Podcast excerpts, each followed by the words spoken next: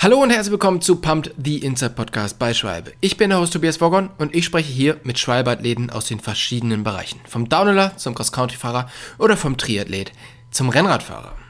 Und heute spreche ich mit Tanja Erath, ehemaliger Straßenprofi und dem meisten wahrscheinlich bekannt durch ihren Podcast Parallelwelten zusammen mit Rick Zabel.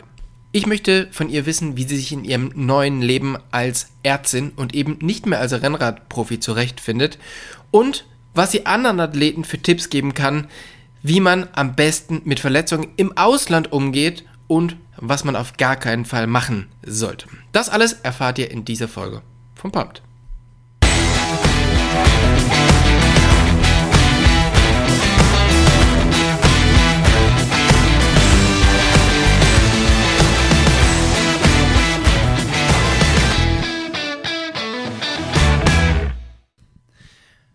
Hallo Tanja, vielen, vielen Dank, dass du dir heute die Zeit nimmst, mit uns den Podcast aufzunehmen. Wo erreiche ich dich gerade? Hallo, äh, ja, vielen Dank für die Einladung. Äh, ich sitze gerade in, in Köln in meinem Wohnzimmer, bin gerade von der Arbeit äh, nach Hause gekommen und ja, freue mich jetzt auf ein nettes Gespräch. Ja, viele Leute kennen dich wahrscheinlich aus eurem eigenen Podcast äh, Parallelwelten, den du zusammen mit äh, Rick Zabel machst. Und ich kenne dich vor allen Dingen vom Schwalbe Stammtisch wo du beim Swift-Stammtisch, wo du dabei warst und äh, wo du mir so das erste Mal aufgefallen bist. Deshalb interessiert mich mal, ähm, wo kommst du eigentlich her, beziehungsweise wo würdest du dich so radfahrmäßig verorten? Also geografisch komme ich, äh, wie auch unschwer zu überhören, aus Baden-Württemberg, also von Heilbronn. Und äh, radfahrtechnisch würde ich mich, habe ich so ein bisschen ähm, eine Reise in den letzten Jahren äh, gemacht. Ich habe mit Triathlon angefangen, das heißt, ich habe sehr viel Zeit eher auf ähm, ja, Zeitfahrrädern verbracht, beziehungsweise da ich in der Jugend angefangen habe, habe ich zunächst erstmal mit einem Kinderrad angefangen, dann hatte ich irgendwann ein schönes, einen schönen Stahlrahmen mit Unterrohrschaltung, dann mein erstes Rennrad, irgendwann wurde es dann carbonig und äh, dann wurde es eben ein Zeitfahrrad äh, dann habe ich kurzfristig auf Fixed Gear, also auf Bahnräder gewechselt, mit denen ich aber so äh, ja, Kriteriumskurse gefahren bin. Mhm. Und äh, schlussendlich hat es mich dann in den klassischen Straßenradsport ähm, verschlagen, wo ich dann äh, Straßenrennen gefahren bin, aber ab und zu auch noch Zeit auf Zeitfahrrädern verbracht habe. Und jetzt äh, bin ich auch ab und zu mal auf einem Gravelrad unterwegs.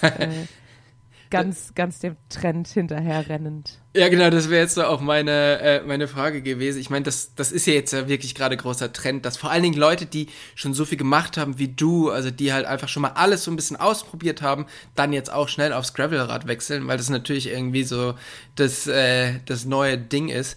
Ähm, taugt dir, taugt dir Graveln? Also bisher sehr. Ähm, zum einen bin ich natürlich äh, hier in Köln mitten in der Stadt und freue mich, wenn ich dann auch mal auf Schotterwege ausweichen kann oder irgendwie mal am Rhein entlang graveln kann, äh, anstatt mich direkt in den Straßenverkehr zu, zu stürzen. Äh, das ist natürlich sehr nett und es ist halt auch sehr abwechslungsreich. Und ich bin schon viel gegravelt in der Zeit, in der ich noch in Girona gewohnt habe. Das war 2018. Mhm. Aber damals bin ich halt auf einem Rennrad gefahren, einfach auf Gravel und äh, habe immer gebetet, dass ich keinen Platten habe. Aber damals bin ich bin ich ja mit Canyon SRAM auch Schwalbe gefahren und toi toi toi, damals hatte ich auch nie einen Platten mit meinem Durano. Äh, also äh, ja, Lob an euch. Sehr gut. Ähm, ich finde es total spannend, wenn du jetzt halt sagst, dass du gerne Gravel fährst, auch mal so ein bisschen ins Gelände abbiegst. Und das ist ja jetzt gerade zu dieser Jahreszeit auch ein mega gutes, ähm, ja, Frühjahrs- oder, oder eigentlich auch ein Wintertraining, oder? Wo man ja dann nicht auf den dreckigen Straßen fährt, wo man gerade in Köln, das ist jetzt nicht die perfekte Stadt, um mit, dem, mit dem Rad da durchzufahren. So, zumindest wenn man halt äh, nicht mit irgendwelchen Autofahrern Probleme haben möchte. Aber bekannt geworden oder zum Profi geworden bist du ja eigentlich mit einem komplett anderen Training, oder? Also nicht dieses freie, total, ähm, ja, hier mal herfahren und da mal herfahren und mal durchs Gelände fahren, sondern eigentlich eher so auf der Rolle unterwegs gewesen, oder? Das stimmt. Ich muss auch kurz einlenken, weil du gerade sagst, wenn man auf dem Gravelrad unterwegs ist, hat man weniger mit Straßenverkehr zu tun. Tatsächlich, witzige Geschichte. Das allererste Mal, dass ich gegravelt bin, dann hier in Köln, ähm, bin ich in die Wälder abgebogen und äh, auf dem Rückweg dann von einem Auto angefahren worden. Es Ah, heißt, nein. genau an dem, an dem Tag, als ich das erste Mal eigentlich abseits der Straßen unterwegs war, habe ich diese paar Kilometer dann auf der Straße direkt äh, äh, doch ein bisschen ähm, ja, die gesunde Haut gekostet, äh, weil mich dann ein, ein Auto auf die Hörner genommen hat. Ah, Also das shit. nur zu, zu Gra Gravel. Äh, ja, es ist praktisch, aber man muss trotzdem immer noch aufpassen, wenn man dann auf dem Rückweg, auf dem Radweg unterwegs ist. Ja, Äh, ja, ansonsten richtig. Äh, also die, die beste, beste Art, um Stürze zu vermeiden, ist auf jeden Fall Swift. Und äh, so habe ich auch den, den Weg dann in den Radsport gefunden, beziehungsweise meinen Profivertrag erspielt, ähm, würde ich es mal nennen. Äh, aber ich bin zu der Zeit nie wirklich Rolle gefahren. Also ich habe, das war eigentlich so meine Fixed-Gear-Zeit und äh, ich hatte keine Rolle damals. Ich habe mir dann von einem, von einem Kumpel eine geliehen, um eben an diesem Wettbewerb teilzunehmen. Ich beschreibe das immer so ein bisschen wie Deutschland sucht den Superstar für Radfahrer und international. Und äh, es ging erstmal los mit ähm, mit ein paar äh, Workouts, die man absolvieren musste und anhand dieser Workouts wurde ein Fahrerprofil erstellt. Dann sind zehn Leute ins Halbfinale gekommen. Da waren es dann nochmal sechs äh, Workouts, sowohl draußen als auch drin, äh, also dann mit Powermeter draußen eben und drinnen auf der Rolle. Und dann wurden von diesen zehn Leuten wieder drei äh, mit ins Finale genommen. Und da haben dann eher so die Soft Skills entschieden und wie man sich auf dem Rad bewegt etc. Und da habe ich dann irgendwie den Sieg mit nach Hause genommen und damit dann auch den Profivertrag damals mit Canyon SRAM. Ja, ja, mega cool. Also das, wovon du gerade geredet hast, das ist die Swift Academy. Du hast es 2018 gewonnen, oder? Oder für die Saison 2018. Richtig? Ja, oder? 2017 für die Saison 2018. Also es war dann im, im September 2017 ging es los und das Finale war dann in Koblenz äh, im Dezember 2017 und es fiel so genau in das, die finale Zeit von meinem Studium. Also ich habe da parallel so mein, mein letztes Staatsexamen gemacht. Deshalb war ich ganz froh, dass wir dann, weil die, die Jahre, das Jahr davor sind sie nach Mallorca geflogen. Natürlich liebäugelt man im Dezember schon mit der Sonne. Aber ich muss sagen, ich war so am Ende nach dieser Examenszeit, dass ich wirklich froh war, dass ich mich nur zwei Stunden in den Zug setzen musste, äh, anstatt irgendwie in den Flieger. Ja, das kann ich mir gut vorstellen. Ich glaube, für die meisten Leute ist es äh, das Staatsexamen so schon schwierig genug. Da muss er jetzt nicht noch irgendwelche internationalen Wettbewerbe gleichzeitig fahren. Also von daher Respekt, dass du das so durchgezogen hast. Ähm, hat dich das vielleicht auch so ein bisschen von dem, also das eine so von dem anderen abgelenkt und das andere von dem einen, also dass sich das so gegenseitig so ein bisschen ähm, in die Karten gespielt hat? Weil ich kann mir das nicht so richtig vorstellen. Also ich habe hier, ich sitze jetzt auch gerade in meinem Büro und neben mir steht mein, mein Swift-Bike und ich versuche es so gut wie möglich zu vermeiden, darauf zu fahren. Wie motiviert man sich da dann doch ja einige Zeit drauf zu verbringen? Also zum Glück kann ich sagen, ich hatte nie dieses Motivationsproblem, aber was du gerade gesagt hast, mit das, das eine lenkt vom anderen ab und das andere lenkt vom anderen ab. Jetzt macht es keinen Sinn. Aber ähm, das war tatsächlich so, ich hatte, äh, das habe ich jetzt in den letzten fünf Jahren als Profi ja vor allem gemerkt. Ähm, zu der Zeit konnte ich halt immer sagen, ja, das ist ja nur irgendwas, was ich nebenher mache. Aber eigentlich mache ich ja jetzt erstmal mein Staatsexamen. Das heißt, es hat so ein bisschen meine Aufregung, glaube ich, im, im Zaum gehalten und ähm, auch so diese, diese Erwartung an mich selbst. Und ähm, die Folgejahre habe ich dann eher darunter gelitten, dass ich wusste, okay, das ist jetzt diese eine Sache, auf die ich fokussiert bin und ich mache das jetzt hauptberuflich und das, damit hatte ich eher mental dann Probleme und deshalb glaube ich, war es ganz gut, äh, dass da zwei Dinge in meinem Leben passiert sind, wo ich mich immer irgendwie mit dem anderen rausreden konnte, so ein bisschen, zumindest für, für mich selbst. Ich, ich verstehe das komplett, ja. Ähm, du hast ja schon öfters auch darüber geredet, dass du gerade nach Stürzen, die du ja auch öfters hattest und über die wir gleich noch reden, so ein bisschen mentale Probleme hast und auch mit einem Men Mentaltrainer gearbeitet hast. Ähm, wie schaut es aus, so als du dann Profi geworden bist und dann auf einmal dieser Druck gestiegen ist und du dich nicht mehr rausreden konntest? War das sehr schwer für dich oder hast du da auch sofort mit jemandem zusammengearbeitet, der vielleicht diesen Druck auch so ein bisschen rausnehmen konnte? Ähm, nee, es war am Anfang total komisch für mich. Aber man braucht ja dann auch immer irgendwie so eine Zeit, bis man sich erst mal einpendelt und merkt, dass es einem schwer fällt, würde ich sagen. Und es ist halt auch so ein ganz anderer Druck. Also ähm, ich kannte ja auch Druck aus dem Studium oder äh, Druck von der Arbeit im Krankenhaus, aber ähm, irgendwie ist es ja don, dann doch irgendwie anders, weil man, weil man dieses Abliefern ähm, also ich, ich sag mal so, ich kann ja perfekt trainieren und merke, ich bin topfit, Aber beim Radsport gehört dann doch irgendwie noch so viel dazu, ähm, um halt dann auch wirklich zu liefern, mhm. dass man sich mit perfektem Training gar nicht sicher sein kann, dass man abliefern kann. Und so im Studium war es halt so, okay, wenn ich wirklich alles gelernt habe, dann, dann werde ich auch eigentlich alle Fragen beantworten müssen, außer es kommt was total Abstruses, aber dann falle ich auch deshalb nicht durch, auch wenn mal eine Frage dabei ist, die ich nicht beantworten kann.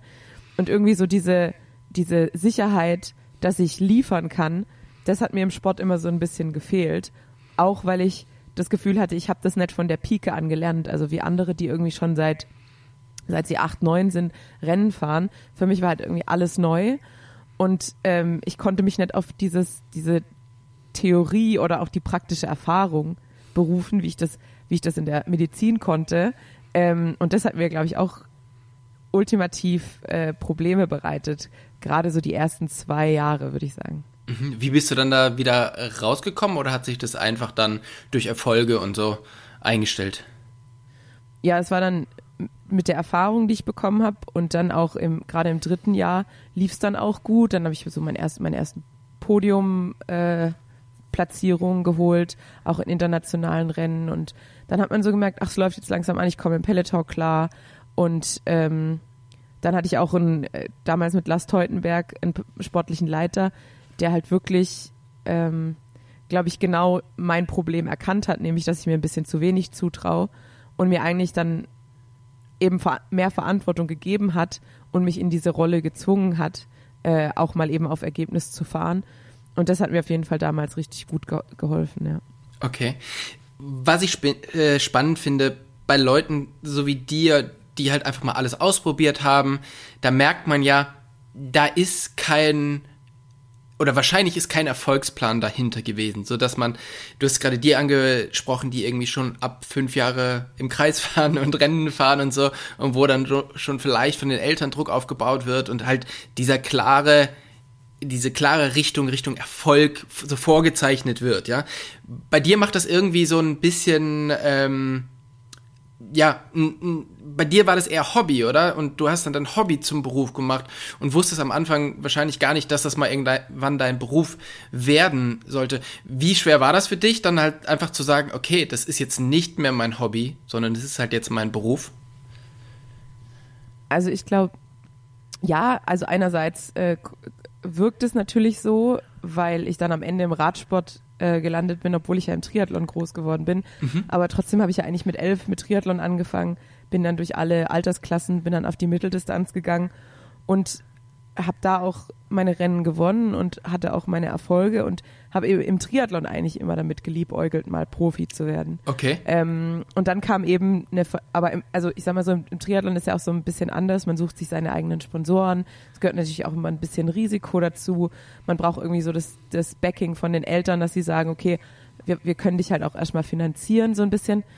Und ähm, es war mir irgendwie immer zu heiß. Das habe ich mich nie so richtig getraut. Und äh, dann kam eben die Verletzung dazwischen und dann war klar, okay, Triathlon ist jetzt nicht mehr. Und dann habe ich es eben mit dem Radsport versucht und dann war es für mich eigentlich so, ich habe immer mit dem, mit dem Profi sein und mal gucken, was geht, wenn man es 100 Prozent macht, geliebäugelt. Ähm, und dann habe ich halt gedacht, entweder es klappt jetzt mit der Swift Academy oder es klappt halt nicht. Und äh, ja, glücklicherweise hat es dann funktioniert. ja, ja, auf alle Fälle. Ja, das ist ähm, ja, das ist spannend. Wie gesagt, ich hätte jetzt so von außen betrachtet gedacht, dass es anders ist und dass du halt wirklich so aus dieser reinen Motivation Rad zu fahren, dann einfach zum Profi aufgestiegen bist und ohne jetzt diesen richtigen Plan. Was ich aber spannend finde, jetzt hast du den Weg quasi umgedreht gemacht. Du bist quasi, du hast quasi deinen Beruf wieder zum, zum Hobby gemacht, oder? Sehe ich das richtig? Genau, jetzt bin ich wieder ähm, Radfahrer um des Radfahrens willen. Und wie fühlt sich das an? Sehr gut. Also ähm, ich glaube, ich habe in den letzten fünf Jahren gelernt, dass ich nie so richtig zum Profi äh, gemacht war, ähm, dass ich dafür auch irgendwie, dass mir das Selbstbewusstsein fehlt und auch dieses Gefühl, dass es mich zu 100 Prozent erfüllt. Also mhm. ich glaube, ich war nie dafür gemacht, dass mich diese eine Sache zu 100 Prozent erfüllt einfach. Irgendwie hat mir immer was gefehlt. Und äh, jetzt, wo ich wieder einen normalen Job habe und es ist total blöd, aber ich, ich genieße einfach wieder dieses Gefühl, nach der Arbeit nach Hause zu kommen und das Gefühl zu haben, ich habe irgendwie einen Beitrag geleistet, ich habe irgendwie einen, einen Sinn und Zweck in der Gesellschaft. Und natürlich hat man das als Sportler auch. Und ich habe auch immer versucht, mir das zu sagen. Aber es ist halt doch anders, wenn man seinen Tag irgendwie frei planen kann, sein Training irgendwie frei plant und ja auch so ein bisschen abhängig davon ist, wie wird man vom Team eingesetzt. Dann hat man vielleicht mal zwei Monate keinen Renneinsatz und da habe ich immer extrem drunter gelitten, also gelitten in Anführungsstrichen. Es war halt einfach, es ist mir schwer gefallen, dann die Füße stillzuhalten und halt nicht meine ganze Existenz in Frage zu stellen. Mhm. Und jetzt, jetzt einfach irgendwie wieder zu wissen, ich werde nächste Woche bei der Arbeit sein und ich werde übernächste Woche bei der Arbeit sein und ich werde überübernächste. Das tut mir irgendwie extrem gut. Und jetzt einfach wieder nur aufs Rad zu steigen, damit ich Rad fahren kann. Ich habe gerade auch kein Powermeter am Rad. Ich fahre so ein bisschen mit Puls, aber einfach nur so zum Spaß Radfahren macht mir gerade ja sehr viel Freude. Ja, ich, ich kann das komplett nachvollziehen, weil ich meine, du machst jetzt auch nicht irgendeinen Job, sondern du bist halt Ärztin. Das heißt, du bewegst richtig was, du hilfst halt Menschen und natürlich ist es toll, Fahrradprofi zu sein, aber am Ende des Tages fährt man halt Fahrrad. So, also damit, genau. damit bewegt man ja nicht so richtig. Und ich finde, ich finde es immer total spannend, weil es ja ganz viele Leute gibt, die irgendwie dann Profi werden und dann abheben und auf einmal so total wichtig sind. Und ich denke mir immer so, ja, okay, aber ihr fahrt halt trotzdem Fahrrad. So, und das ist halt nichts, was irgendwie die Welt verändert. Einerseits, einerseits absolut. Ähm, das, da, also ich finde, es gibt immer so zwei Seiten der Medaille. Also ich habe halt gemerkt, ich komme damit nicht ganz klar, ähm, mir zu sagen, dass das jetzt mein Job ist. Aber andererseits hat man ja auch während Covid gemerkt, wie wichtig sowas ist, dass man Fußballspiele gucken kann im Fernsehen, dass man Radsport schauen kann im Fernsehen und ich merke ja auch selber, wie, wie wichtig mir das ist, dass die Saison wieder losgeht.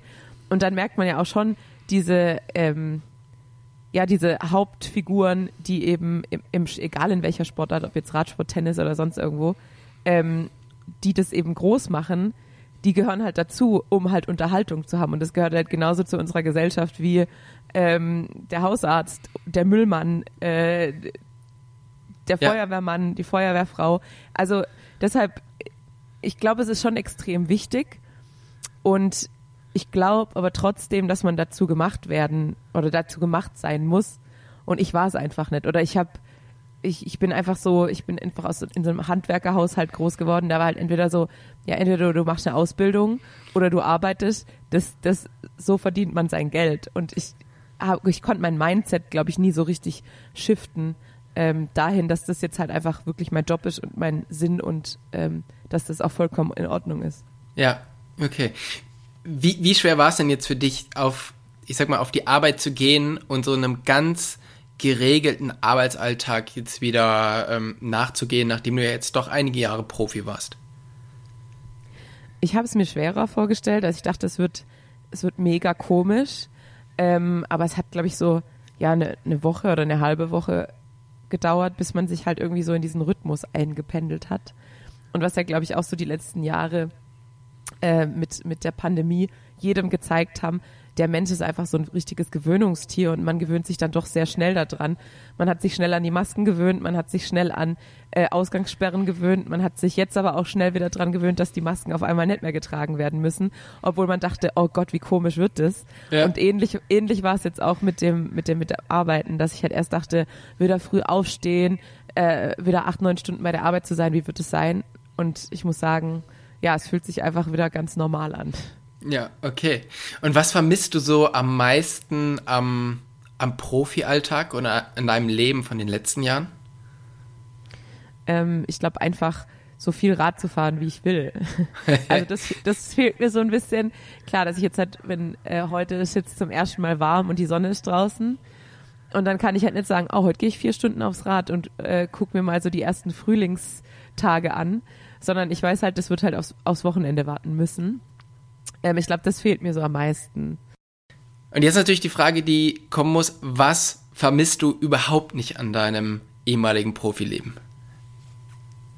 Das Rei also das Reisen, das ich einerseits auch wieder vermisse, aber dieses äh, nicht genau zu wissen, welchen Zug man wohin nimmt und wer einen abholt und ähm, wann man wieder zurückkommt, weil manchmal war es einfach so, man hatte einen Zug nach Belgien und man hatte noch keine Rückreise Das heißt, man wusste nicht genau, bin ich jetzt für eine Woche in Belgien oder bin ich für zwei Monate in Belgien? So, das, genau diese Unsicherheit, das fehlt mir nicht, weil ich, ich liebe es zu planen. Ich liebe es, meinen Kalender auszufüllen und zu wissen, wann ich was, wo, wie mache. Und das, das fehlt mir auf keinen Fall. Okay, ja, das, das kann ich verstehen. Diese ganze Reiserei ist, glaube ich, schon sehr, sehr anstrengend und auch äh, mental so ein bisschen belastend. Vor allen Dingen, wenn es so ist, wie du gerade sagst, dass du wegfährst und nicht genau weißt, wann, wann du wiederkommst. Ja. Und da ist wahrscheinlich jetzt dein Alltag so das komplette Gegenteil, oder? Ich stelle mir das so vor, dass eure Dienstpläne jetzt schon sehr strikt und langfristig sind, oder? Genau, also normalerweise, ähm, ich mache jetzt zum, zum Glück noch keine Dienste, das heißt also ich mache noch keine 24-Stunden-Dienste, mhm. ähm, weil ich dafür noch zu, zu frisch bin.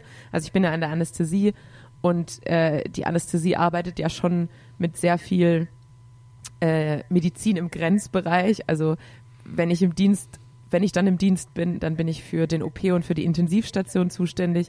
Das heißt, um das komplett allein zu machen, auch nachts, braucht man einfach einen gewissen Erfahrungsschatz, aus dem man schöpfen kann. Ähm, also fange ich frühestens nach einem halben Jahr mit Diensten an. Und ähm, dementsprechend habe ich jetzt gerade wirklich nur ganz normale Tagdienste und aber auch selbst jetzt die, die, äh, die 24-Stunden-Dienste, die sind aktuell jetzt schon bis Ende Mai geplant. Das heißt, man weiß auf jeden Fall schon so für die nächsten zwei, drei Monate, äh, an welchem Tag man wie arbeiten wird. Ja, ja, crazy. Das ist, äh, und, aber ist das ein gutes Gefühl für dich oder ist das eher so, so ein be beengendes, beklemmendes Gefühl? Nee, für mich ist es auf jeden Fall ein, äh, ein gutes Gefühl. Ähm, ich, ich mag das sehr. sehr, sehr, sehr deutsch wahrscheinlich. das ist ja auch gut, dass das alles so organisiert ist und das ist ja auch gerade der, glaube ich, der große Vorteil an der äh, Medizin in Deutschland oder dass die doch recht gut organisiert und recht weit ist, weil du hast ja auch schon einige Probleme oder einige Erfahrungen mit ähm, ja, Krankenhausaufenthalten oder Ärzten in anderen Ländern gemacht, die, glaube ich, nicht so ganz glücklich gelaufen sind, oder? Ja, absolut. Äh, also ich konnte äh, sowohl in spanischen, äh, französischen und englischen Notaufnahmen äh, schon so ein paar andere Gesundheitssysteme kennenlernen und habe mich nicht so wohl gefühlt, muss ich sagen. ähm, ich habe von deinem Frankreich-Aufenthalt gehört, der nicht so super gut gelaufen ist, weil du da in ein Auto gecrashed bist, glaube ich. Ähm, viel schlimmer war es aber tatsächlich in UK als du äh, in den Graben gefahren bist und so ein bisschen stumpf dort eingeschlagen bist. Und da hat es tatsächlich eine ganze Ecke gedauert, bis du überhaupt mal einen Arzt sehen konntest. Äh, ich glaube, wie viel? Acht Stunden oder wie lange hat es gedauert? Genau, also ich habe, ich hatte ja kurz sozusagen den Arzt vom, den Rennarzt äh, bei mir, der aber nicht so wirklich ernst genommen hat, dass ich gesagt habe, irgendwas stimmt mit meiner Wirbelsäule nicht und ähm, dann zum, zum Rettungswagen gesagt hat, sie soll mich einfach beim Teamparking rauslassen. Äh, was ich schon, ich hatte da ein gebrochenes Schlüsselbein, auf jeden Fall sehr klar ersichtlich und äh, habe gesagt, irgendwas stimmt mit meiner Wirbelsäule nicht. Würde ich jetzt mit einem Patienten nicht so machen, wenn es meine Entscheidung wäre. Ähm, mhm. Und daraufhin bin ich dann, hat mich dann unsere Physiotherapeutin äh, in die Notaufnahme gefahren. Ja, und da saß ich dann noch mal knapp acht Stunden, bis ich mit einem mit einem Arzt gesprochen habe. Ja, das ist crazy, weil man kennt es ja, Leute stürzen und gerade wenn es halt irgendwie Probleme mit, äh, mit Rücken oder mit, mit Kopfverletzungen sind, dann reagiert mir ja doch relativ schnell. Man, es gibt verschiedene Vorrichtungen, die dann halt ausgepackt werden. Leute werden dann auf die, auf eine Trage gespannt. Das hat aber bei dir alles nicht stattgefunden, oder? Nee, genau. Ich habe mich einfach, ich wurde auf eine normale Liege gelegt und dann habe ich noch eine Paracetamol bekommen und dann sind wir hinter noch eine Stunde hinter dem äh, Rennen hergetuckert. Und äh, als wir dann das erste Mal am Ziel vorbeigekommen sind, haben sie gesagt, ja, jetzt kannst du aussteigen und dann, ja, was ist. Und, und geh. Ja, Wahnsinn, ey. Genau. Vor allem, vor allem, ich sag mal so, für mich, ich spreche jetzt mit dem Arzt und der sagt, ja, ja, das passt schon alles, dann denke ich ja wahrscheinlich, alles klar, das wird schon passen, weil der ist halt Arzt. Du kommst jetzt aus, einfach aus einem ganz anderen Bereich. Du hast ja viel, viel, viel mehr Wissen. Und wie ist es, wenn man dann im Auto sitzt oder wenn man einfach so merkt, alles das, was hier passiert, es sollte so nicht sein. Ja, das war extrem komisch, ähm, weil ich ja die ganze Zeit gedacht habe, das ist jetzt, das ist richtig falsch, was jetzt gerade passiert. Ähm, und gleichzeitig ist man halt auf die Hilfe angewiesen und man will jetzt auch irgendwie nicht der eklige Patient sein. Ähm, ja, es war irgendwie ein total unangenehmes Gefühl, ähm, weil ich halt auch einfach wirklich in der Situation auch Angst hatte und nicht genau wusste, was da jetzt wirklich mit meinem Rücken, Rücken los ist. Mhm. Alleine der Arzt an der Rennstrecke hätte ja eigentlich schon relativ schnell sehen müssen, was Sache ist und zumindest beim Verdacht, dass irgendwas im Rücken ist, hätte er dich ja eigentlich nicht weiterfahren lassen dürfen, beziehungsweise nicht sagen, hey, bitte steig hier aus und du müsstest noch deinen Rucksack mitnehmen.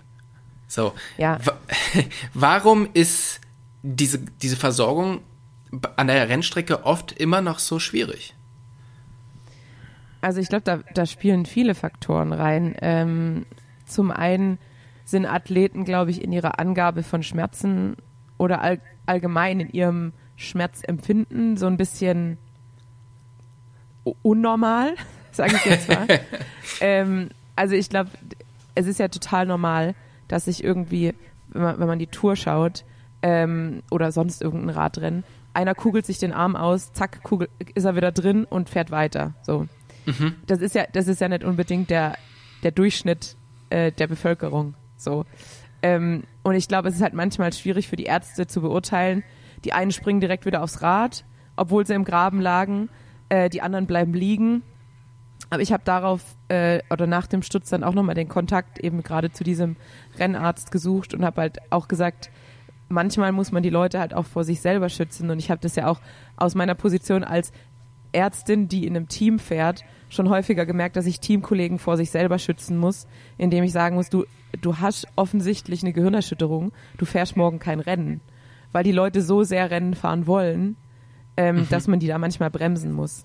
Und dann habe ich ihm halt auch gesagt, und wenn dann jemand sagt, irgendwas stimmt hier nicht, dann muss man da, glaube ich, äh, man sollte dem Patienten immer glauben. Und wenn, ja. wenn sich dann, ich meine im Endeffekt, man hat, man verliert ja nichts, weil man einmal zu vorsichtig ist, aber man kann halt viel kaputt machen, wenn man sagt, nee, wird, wird schon nichts sein. Und ich hatte halt nur Glück. Also ich hatte dann zwei instabile Wirbelkörperfrakturen. Ähm, und ich hatte dann halt wirklich Glück, dass ich in der Zeit, in der ich da rumgesprungen bin äh, und in die Notaufnahme gelaufen bin und eben auch noch da im Wartebereich saß ewig, dass da halt nichts passiert ist. Ja, ja, das kann ja dann wirklich ähm, relativ schnell gehen, beziehungsweise nur die kleinsten Bewegungen können da schon sehr ähm, fatale Folgen haben. Genau, also ich habe dann später auch, als ich dann nach Deutschland verlegt war, äh, war ich ja dann in der Klinik, in der ich auch ab und zu Dienste gemacht habe.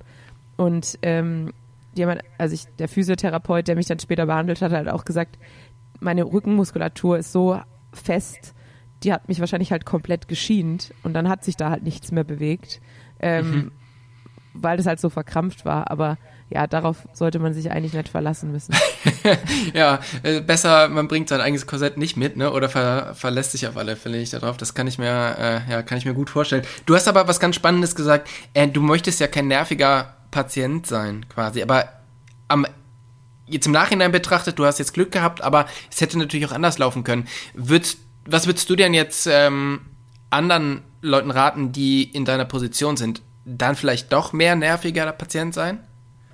Total. Also im Nachhinein, und das ist ja auch das Blöde manchmal an Schmerzen und an wahrscheinlich so ein bisschen Schock auch, ähm, dass man halt manchmal nicht adäquat handelt. Und im Nachhinein denke ich mir, was, warum habe ich da nicht irgendwann gesagt, so Leute, ich, be ich bewege mich jetzt keinen Zentimeter mehr, ähm, kümmert euch. So, weil ich, ich, war, ich war dann schon im Röntgen, da hat man die Fraktur gesehen oder den Bruch gesehen. Da bin ich ins CT, da bin ich noch mit meinem Rucksack reingelaufen.